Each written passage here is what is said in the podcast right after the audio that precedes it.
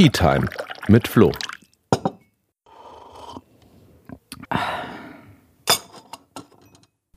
Hey und herzlich willkommen zu einer neuen Tea Time mit Flo. Heute ist die letzte Folge vor der Sommerpause und deswegen gibt es auch ausnahmsweise mal Kaffee statt Tee, weil wir gerade drei Plenartage am Stück haben. Die gehen abends bis 11 Uhr. Äh, da braucht man dann was, um morgens für die Podcastaufnahme auch wieder fit zu sein. Heute bin ich nicht alleine, sondern ich habe Saskia bei mir. Saskia Weishaupt ist die Spitzenkandidatin der Grünen Jugend Bayern zur Bundestagswahl. Die steht ja nach der Sommerpause an. Ich freue mich riesig, dass du da bist, Saskia. Ja, danke, dass ich hier sein darf heute. Und Saskia und mich verbindet, dass äh, wir beide Spitzenkandidatinnen sind bzw. waren. Ich durfte das bei der Landtagswahl 2018 sein, damals zusammen mit Eva Lettenbauer und äh, Du hast es ja auch begleitet damals, Saskia, als äh, grüne Jugendsprecherin dann, als ich zum Spitzenkandidaten gewählt worden bin. Das war ein ja, ziemlich verrücktes Jahr, kann man sagen. Ähm, für mich eine wahnsinnige Erfahrung. Da war es noch ein bisschen umgedreht. Da waren erst die Aufstellungen für die Wahlkreise und die Parteilisten und dann hat die grüne Jugend aus den Kandidierenden das Spitzenduo gewählt und wir haben damals auch eine eigene Kampagne enthüllt, Jugend ändert, mit einem eigenen Programm. Wir haben uns damals vor allem für über ÖPNV im ländlichen Raum eingesetzt, ähm, für Kultur, aber auch für gerechte Bildung. Das waren so die Themen, die wir im Grünen Jugendprogramm geschrieben hatten, mit denen wir wirklich gezielt auch jungen Menschen in Bayern ein Angebot machen wollen. Ja, wie empfindest du jetzt deine Rolle als Spitzenkandidatin? Genau, du hast es, glaube ich, schon äh, sehr gut angeschnitten. Wir sind zeitlich ein bisschen anders. Und zwar haben wir letztes Jahr im September ja die äh, Voten vergeben und wir haben diesmal vier VotenträgerInnen zur Bundestagswahl und davon eben zwei Spitzenkandidatinnen und eine bin ich eben davon.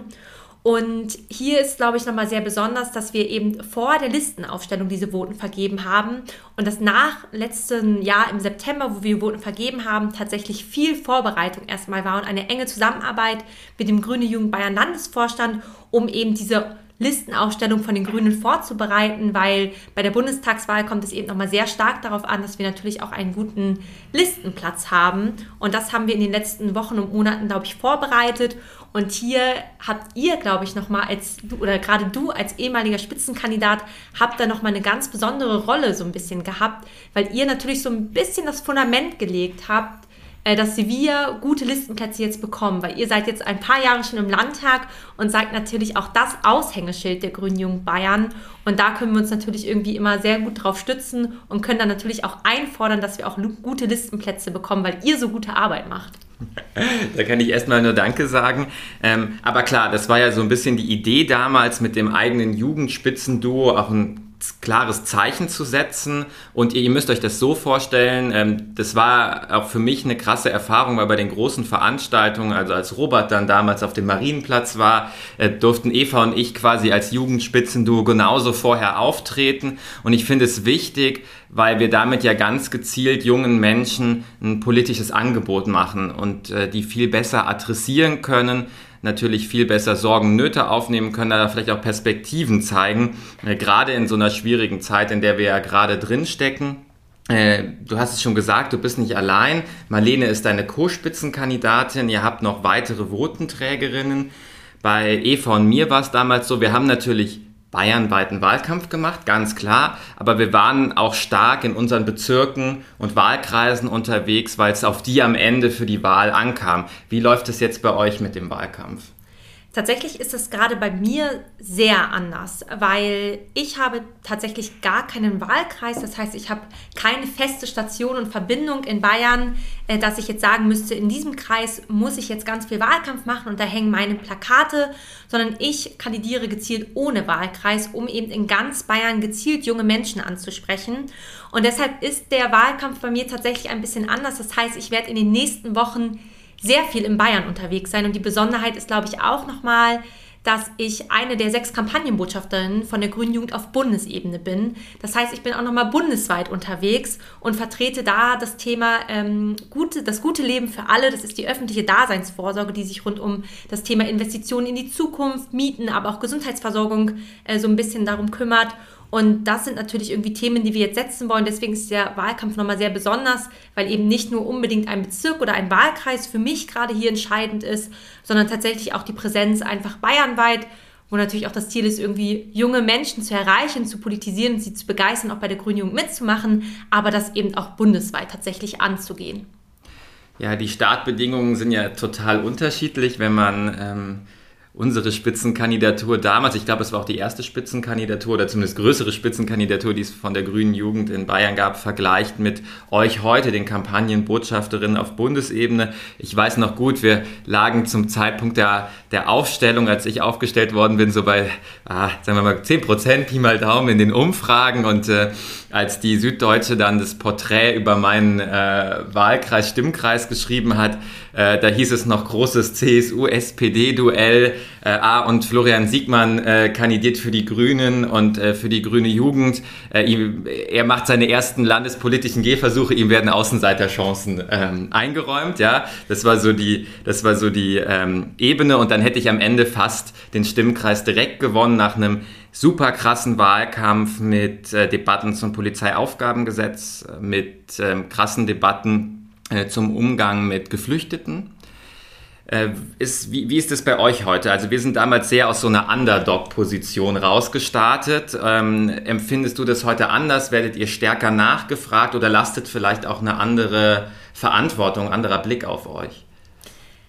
Ich kann ja deine Perspektive so ein bisschen nachvollziehen, weil ich war damals eben Landessprecherin und tatsächlich war das eine sehr besondere Zeit, weil die Grüne Jugend und gerade die Grüne Jugend Bayern enorm gewachsen ist. Also wir hatten äh, einen Mitgliederzuwachs, der wirklich enorm war und auch diese, dieser Wahlkampf war einfach ganz besonders, du sagst es schon. Und ich erinnere mich noch sehr genau, wie wir auch am Wahlabend zusammen erst im Landtag waren und dann auch auf der Wahlparty und wirklich eine sehr, sehr gute Zeit zusammen hatten und dann auch ähm, teilweise gerechnet wurde, ob es beispielsweise bei dir auch direkt klappt. Also es war ja auch wirklich knappe Ergebnisse zum Teil und es war wirklich komplett surreal, was da passiert ist in wenigen Monaten, wie sich da so eine politische Stimmung in einem Bundesland tatsächlich sehr stark verändert hat. Und seitdem sind die Grünen natürlich so ein bisschen in so einem Aufwind tatsächlich. Also ich glaube, wir haben uns gerade ähm, sehr gut stabilisiert bei so 19, 20 Prozent. Ich glaube, mit denen kann man doch sehr, sehr gut rechnen. Ähm, und das ist natürlich ein sehr, sehr großer Erfolg. Und du hast es schon angeschnitten, es sind andere Zeiten, weil der Druck wesentlich höher ist, weil eben die Erwartungen, zwischenzeitlich lag man ja auch mal in Umfragen vor der Union und da sind die Erwartungen natürlich riesig und auch der Druck einfach riesig. Und gerade, glaube ich, du hast es gesagt, ähm, du warst so ein bisschen in dieser Underdog-Position oder wurdest da so ein bisschen so skizziert und das sind wir natürlich heute irgendwie nicht mehr, sondern die Erwartungen sind groß, aber dann wird halt auch genauer hingeschaut. Also dieser Druck, der da tatsächlich lastet und gerade für neue Leute, die so in den Wahlkampf kommen, bei dir war das ja sehr ähnlich, du hattest irgendwie Bock darauf und warst mit irgendwie 110 Prozent dabei und hattest so viel Spaß und Freude daran, irgendwie junge Menschen zu vertreten und Themen und Inhalte zu setzen. Das sind natürlich irgendwie auch neue Anforderungen und neue Sachen, die auf einen zukommen. Viele Podiumsdiskussionen, Auseinandersetzungen, Wahlkampf, Aktionen und das muss alles vorbereitet werden. Und jetzt ist es aber auch so, dass Leute eben nochmal sehr genauer darauf hinschauen, was man da macht, wie man was sagt, ähm, wie vielleicht auch die Vergangenheit aussieht. Also da gibt es ja auch äh, Journalistinnen, die dann sehr genau recherchieren, was man in der Vergangenheit gemacht hat oder eben nicht gemacht hat. Ähm, das kennst du ja sicherlich jetzt auch bei deiner parlamentarischen Arbeit, dass da irgendwie in den letzten Wochen und Monaten tatsächlich so ein bisschen der Blick geschärft wird für grüne äh, Themen und Inhalte und vielleicht auch äh, für Fehler, die gerne dann hochgezogen werden. Und das erhöht natürlich so ein bisschen den Druck. Aber so eine Sichtbarkeit macht natürlich auch Spaß und schafft natürlich auch Möglichkeiten, neue Leute zu erreichen. Ähm, und das finde ich eigentlich äh, doch sehr nett. Ähm, ich hatte ja angesprochen, ja, wir hatten damals äh, im Kontrast zu euch wirklich die Chance, äh, an diesem Wahlkampf auch irgendwie zu wachsen. Ähm, und äh, ich habe das in einer anderen Podcast-Folge, glaube ich, mal als Lernkurve beschrieben, die immer steiler wird, während man durch diesen Wahlkampf durchgeht, äh, aber wo man sich zumindest leisten konnte, äh, dass man am Anfang auch tatsächlich noch, noch Dinge gelernt hat. Ähm, ist das bei euch genauso? Also empfindest du auch den Wahlkampf als, als Lernkurve oder würdest du eher sagen, Äh, wir sind diesmal auf jeden Fall doppelt so gut äh, vorbereitet äh, wie bei der Landtagswahl. Also ich glaube, dass man immer wieder was dazulernen kann. Ähm, und gerade, also ich merke das auch selber im Wahlkampf, lerne ich nochmal wahnsinnig viel, ähm, wie ich Sachen vorbereite, wie ich Dinge angehen möchte. Also man lernt, glaube ich, auch wahnsinnig viel über sich selber als Person und wächst auch sehr stark daran. Und ich glaube, wofür ich immer auch plädiere, ist, dass es auch total okay ist, Fehler zu machen. Also auch jetzt in diesen Zeiten ist es auch mal okay, einen Fehler zu machen. Und das kann man sich dann ja auch eingestehen und sagen, ja, sorry, das war jetzt ein bisschen unglücklich. Ähm, und kann dann sich überlegen, wie man es nächstes Mal besser machen kann. Und dafür sollte ja im Politischen auch immer Raum eigentlich sein, eben Fehler zu machen und die dann auch sich einzugestehen, dann auch zu verändern und dann öffentlich auch ähm, das anzugehen. Und dafür sollte immer Platz sein. Und dafür möchte ich auch unbedingt Platz einräumen. Mm, natürlich ist es immer so, dass man versucht, natürlich Fehler zu vermeiden und auch, ähm, dass man sagt, ja, man lernt jetzt ganz viel, aber gerade wenn man lernt, dann sind natürlich Fehler auch vorprogrammiert. Wir sind alles nur Menschen und manchmal laufen Dinge halt nicht so gut, äh, wie man sie möchte oder wie man sie sich vorgestellt hat und das ist ja auch total okay. Ähm, aber ich kann auch nur bestätigen, die Lernkurve ist wahnsinnig steil jetzt schon im Wahlkampf. Ich kenne es aus der Landesvorstandszeit bei der Grünen Bayern, da war die, Wahl, die Lernkurve auch wahnsinnig steil. Ähm, jetzt ist sie wieder wahnsinnig steil und ich glaube, wenn man dann letztendlich im Parlament sitzt, und das berichtest du ja auch selber, äh, kommen ganz neue Eindrücke und Lernereignisse nochmal auf einen zu. Und das ist ja auch nett und das ist ja auch irgendwie cool, dass man irgendwie immer neue Dinge irgendwie für sich entdeckt und ausprobieren kann und eben daran wachsen kann.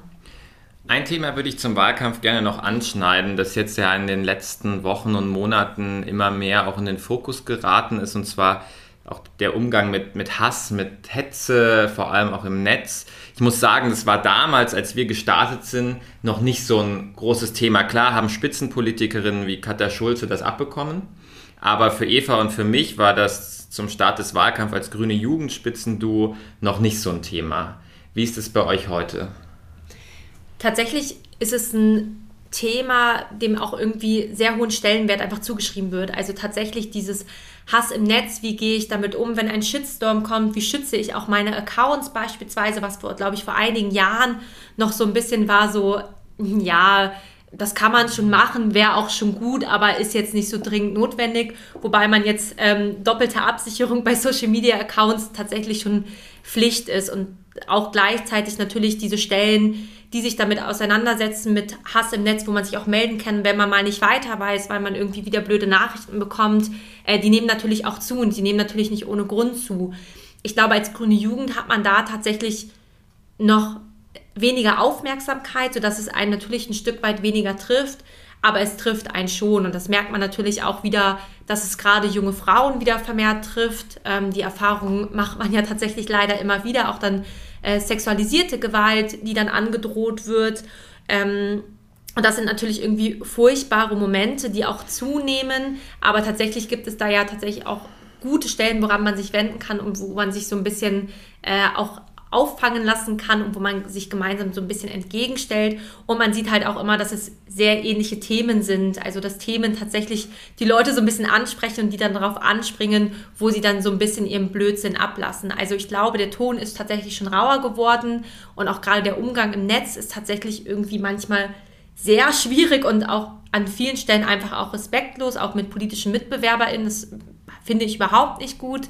Ähm, weil auch wenn man andere politische Ansichten hat, dann kann man das gerne inhaltlich ausdiskutieren, aber auf einer persönlichen Ebene darf es für mich nie sein. Und auch im Internet sind Diskussionen, wir kennen es alle, äh, Diskussionen, die über irgendwelche Messenger laufen, sind nie sonderlich irgendwie gewinnbringend, sondern oftmals ist es dann doch, dass man einfach sich mal kurz anruft oder einfach mal irgendwie das persönliche Gespräch äh, sucht am gewinnbringendsten. Aber ähm, ja, der Ton ist rauer geworden und das schreckt natürlich viele ab aber ich glaube, gerade in der grünen Jugend und auch bei den Grünen hat man so ein bisschen so einen Zusammenhalt gefunden, dass man sich dem doch relativ gut entgegenstellt und sich da sehr stark unterstützt.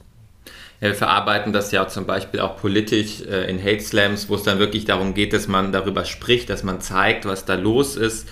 Und äh, wir kümmern uns natürlich auch im Landtag um das Thema Stichwort Online-Polizeiwache, wo man quasi genau so einfach Hassdelikte im Netz anzeigen kann, wie Täterinnen sie absenden. Das sind, denke ich, ganz wichtige Themen, äh, wo wir dann vielleicht auch eine neue Sensibilität ins Parlament als junge Leute reingebracht haben.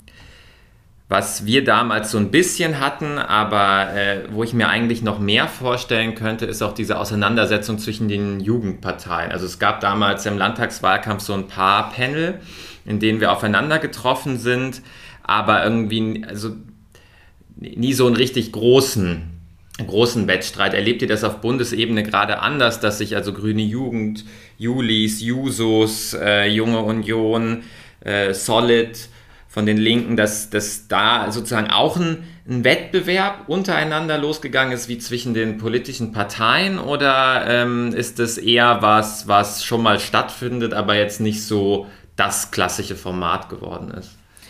Tatsächlich findet es zum Teil statt, aber es halt, glaube ich, jetzt noch nicht so überhand genommen, weil gerade beispielsweise, also davon bin ich zumindest ein großer Fan, ähm, mit den Users beispielsweise und auch mit der Linksjugend Solid, da verbindet einen ja programmatisch schon doch sehr, sehr viel. Und manchmal ist man sich in vielen Punkten oder einigen Punkten doch nicht so einig oder wie der Weg dahin genau gestaltet werden kann, aber doch sind die inhaltlichen Schnittmengen doch relativ groß.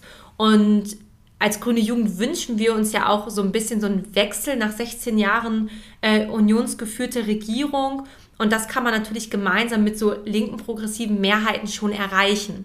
Und deswegen plädiere ich auch immer davon, dass man vielleicht auch aufhört, sich gegenseitig fertig zu machen, sondern sich vielleicht auch mehr auf diese Gemeinsamkeiten fokussiert. Und natürlich ist nicht alles immer Friede, Freude, Eierkuchen, aber künstlich da irgendwelche äh, Wettbewerbe hochzuziehen oder auch irgendwelche Konkurrenzsituationen zu schaffen, die eigentlich nicht da sind, finde ich immer unnötig.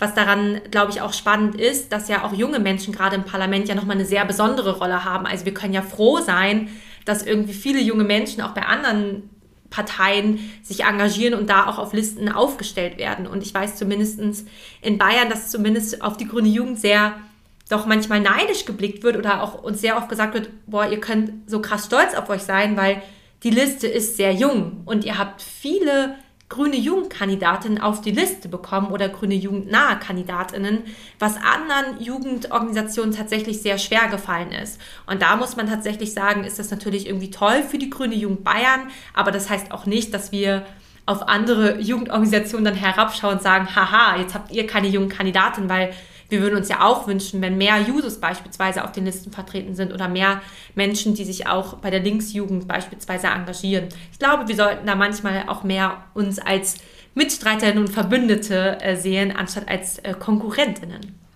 Ja, ein paar jüngere Ansprechpartner in so mancher anderer Fraktion wäre schon schön. Das äh, kann ich auf jeden Fall bestätigen. Und ich meine, wir hatten es natürlich im Landtagswahlkampf 2018 auch, dass man gezielt Bündnisse eingegangen ist, weil ja gerade die Jugendorganisationen sich oft auch als Bündnisorganisationen verstehen, also No PAG oder ausgehetzt. Das war ja eine Zusammenarbeit auch stark mit den Parteijugendorganisationen, zivilgesellschaftlichen Gruppierungen, um da ein Zeichen zu setzen, äh, was hier dann auch letztlich zum Verlust der absoluten Mehrheit der CSU geführt hat. Das muss man sich vielleicht auch mal klar machen. Sowas kann natürlich schon auch Vorbild sein für äh, die Organisation von gesellschaftlichen Mehrheiten in anderen Bereichen.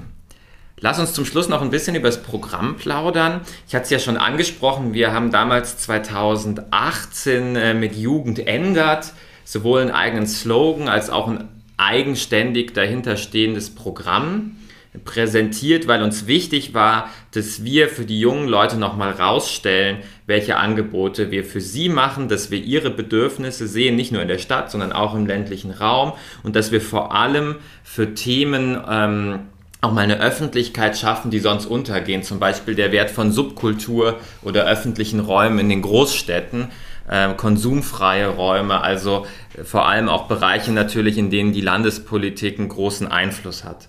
Wie sieht es diesmal bei euch aus? Du hast ja schon angesprochen, du kümmerst dich vor allem um den Bereich Daseinsvorsorge, Infrastruktur. Habt ihr auch ein äh, Programm entwickelt? Kannst ja vielleicht ein paar Punkte einfach darstellen. Genau, bei der Landtagswahl 2018 war das ja für die Grüne Jugend Bayern tatsächlich ein Novum, dass man so eine große Kampagne und ja tatsächlich auch ein eigenes Programm verfasst hat, was äh, wahnsinnig cool war und wahnsinnig viel Arbeit war. Zur Bundestagswahl ist es jetzt tatsächlich so, dass der Bundesverband eine wunderbare Kampagne ausgearbeitet hat und zwar mit dem Slogan Bauen wir eine Welt, die Zukunft hat. Und in dieser Kampagne haben wir drei Schwerpunkte, also thematische Schwerpunkte, worauf wir uns fokussieren. Und das ist ähm, das erste Thema ist so Klima und Mobilität. Da geht es insbesondere um die Einhaltung vom 1,5 Grad Ziel. Beim zweiten Thema dreht sich alles ähm, um den Bereich Arbeit und Arbeitsbedingungen. Da geht es um Stichwort Mindestlohn beispielsweise oder auch Arbeitsbedingungen in der Pflege. Und beim dritten Schwerpunkt eben das gute Leben für alle, so die öffentliche Daseinsvorsorge. Da geht es beispielsweise um Investitionen bei Schulgebäuden, aber auch Jugendzentrum, die endlich wieder äh, schön sein sollen und wo tatsächlich Orte geschaffen werden, wo junge Menschen eben zusammenkommen. Also auch Themen, die ihr 2018 angesprochen haben. Also gibt es ganz viele verschiedene Punkte, die wir da setzen. Und in dieser Kampagne versuchen wir eben bundesweit eben junge Menschen zu erreichen, zu politisieren und eben auch neue Zielgruppen zu erreichen. Also auch junge Menschen in Ausbildung, beispielsweise Aktivistinnen, die schon bei Fridays for Future unterwegs sind. Also ganz verschiedene Menschen wollen wir damit ansprechen. Ein eigenes Programm haben wir tatsächlich nicht geschrieben, sondern wir haben für jeden thematischen Schwerpunkt äh, drei Forderungen skizziert und kurze, prägnante Erzählungen, damit die Leute auch wissen, was wir damit meinen. Aber ein eigenes Programm haben wir tatsächlich nicht geschrieben, weil wir tatsächlich uns auf so einen sehr kurzen, prägnanten Wahlkampf fokussieren wollten und alles tatsächlich in einem kompakten Flyer unterbringen wollten. Und somit ist diese Grunderzählung vom Thema Gerechtigkeit, also die große Erzählung ist eine Gerechtigkeitserzählung, dass die großen Fragen von sozialer Gerechtigkeit, aber auch Generationsgerechtigkeit in den nächsten Wochen und Monaten angegangen werden müssen, auch gerade in der nächsten Bundesregierung. Und dann fassen wir so ein bisschen diese drei thematischen Schwerpunkte zusammen. Und das ist, glaube ich, insgesamt eine sehr, sehr schöne und runde Sache. Sicherlich keine schlechte Strategie, wenn man überlegt, dass äh, man natürlich auf Bundesebene auch schauen muss, dass man mit den Themen durchdringt äh, und es tatsächlich platziert bekommt und ähm, zu den Menschen kriegt. Ich finde es auch wichtig, dass man sich mit neuen Zielgruppen beschäftigt. Also ich mache das jetzt zum Beispiel ganz stark bei den äh, bildungspolitischen Besuchen in Schulen, dass ich gezielt an Mittelschulen gehe, Berufsschulen besuche, weil ich auch der Meinung bin, dass äh, Politik und auch, auch junge Leute in der Politik immer noch nicht Spiegel der Gesellschaft sind und immer noch nicht wirklich alle Interessen mitbringen, sondern wir auch in den Jugendorganisationen sehen, dass wenn sie auch im Vergleich zur äh, durchschnittlichen Politik jünger sind, äh, sie doch nicht die vielfältigen Hintergründe immer abbilden, die wir in der Gesellschaft haben. Und da ist natürlich wichtig, dass eine Kampagne in der Lage ist, wirklich die breite, breite Masse ähm, der jungen Leute anzusprechen und, du hast es gesagt, vor allem auch zu politisieren. Denn ich glaube, Politik ähm, ist halt einfach für viele immer noch was, das findet ja weit entfernt statt. Das äh, trifft vermeintlich nicht sie in ihrem alltäglichen Leben, aber es ist ja oft genau andersrum, dass die politischen Entscheidungen ganz großen äh, Einfluss darauf haben, wie wir leben. Ich meine, Corona hat das nochmal auf ganz andere Art und Weise gezeigt, wie man das vielleicht äh, vorher diskutiert hat, aber ähm, ich denke, das muss äh, bei der Kampagne äh, und das sollte bei den Leuten wirklich ankommen, dass wir mit der Wahl jetzt in der Hand haben, wie es politisch weitergeht und das einfach einen Unterschied macht welche Personen später im Parlament sitzen. Und ich denke, mit dir äh, kann sich die Grüne Jugend Bayern glücklich schätzen, eine tolle Spitzenkandidatin zu haben und der Bundesverband eine tolle Kampagnenbotschafterin zu haben. Ich freue mich jedenfalls auf äh, einige spannende Wahlkampfwochen im August und September. Ja, vielen Dank, dass ich heute hier sein durfte. Ich freue mich auch wahnsinnig, viele von euch auch zu sehen in Bayern, aber auch bundesweit. Und dann hoffe ich, dass wir insgesamt einen ganz, ganz tollen Wahlkampf haben werden.